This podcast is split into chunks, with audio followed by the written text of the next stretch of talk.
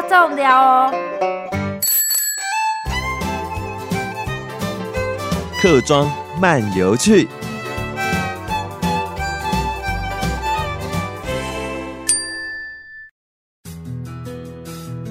今日哈，航海讲关系，一起了解去，伊发现当多东西食材，让人感觉食材列蔬菜不简单，又按多按有名的人，要是全部是关系的人。我们讲哈，清代哦，科举文举人的罗万史，他是哦新竹地区唯一的客家籍的人士，他们罗家呢。近代的人，我们所熟悉的歌手罗大佑，因为他的祖父母就是定居在关西，一直到他父亲才搬到苗栗。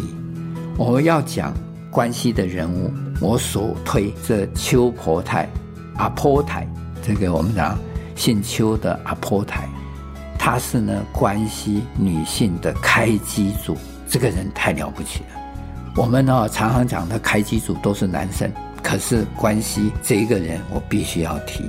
唐山过台湾的故事，基本上都是男性开拓的故事，很少有女性的事迹。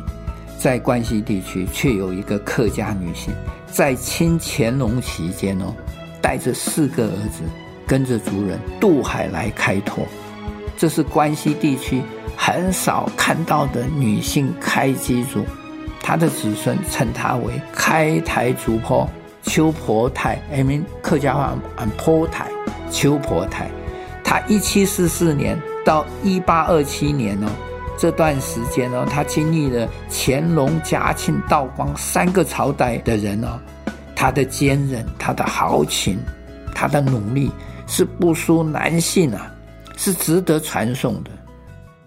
然后我们再来讲关西最重要的人物，关西出了非常多名人。诸位，你要知道，从民国四十年开始选县长，我们呢第一任的县长、第二任的县长就是关西人，他就是朱胜奇。他年轻的时候在日本留学，修法律，一九三五年还在东京挂牌执业律师。所以你看他在担任县长的时候，让新竹县是第一个试办国校生免费升学的县市。是全台湾哦，第一个，所以这个是很不简单的人物。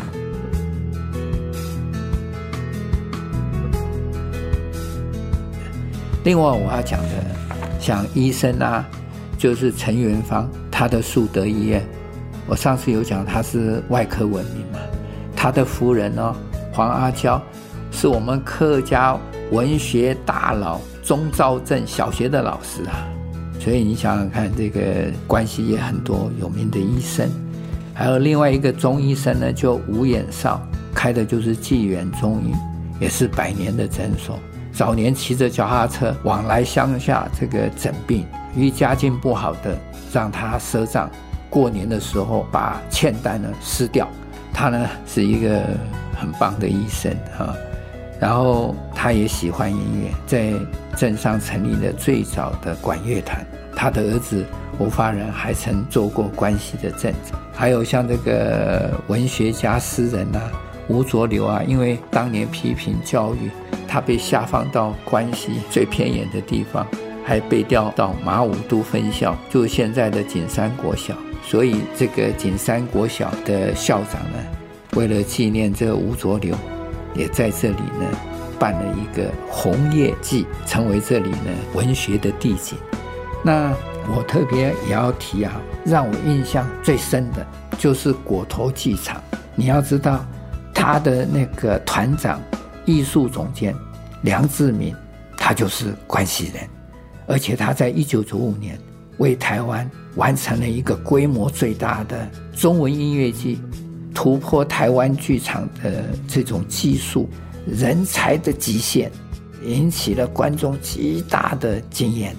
一九九七，台湾第一个 live band 的摇滚歌舞剧《吻我吧，娜娜》，这也是他的作品。讲到了这个歌舞剧，也让我想起了张雨生，因为张雨生也是果陀剧场的演员。我看过他这个节目。我觉得他演的实在真好，他又是一个很伟大的歌手，只是在年纪轻轻三十一年就过世了。可是他留下的作品哦，二十年来我没有发现有人可以超越他的歌曲，他的创作真的是一个不简单的人物。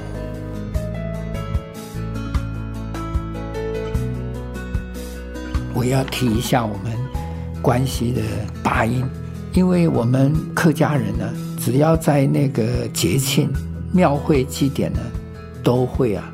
请这个客家八音来表演，而团长呢，彭洪南，他五岁的时候就展现出过人的天赋，可以自拉自唱，当时被称为关西的五岁神童。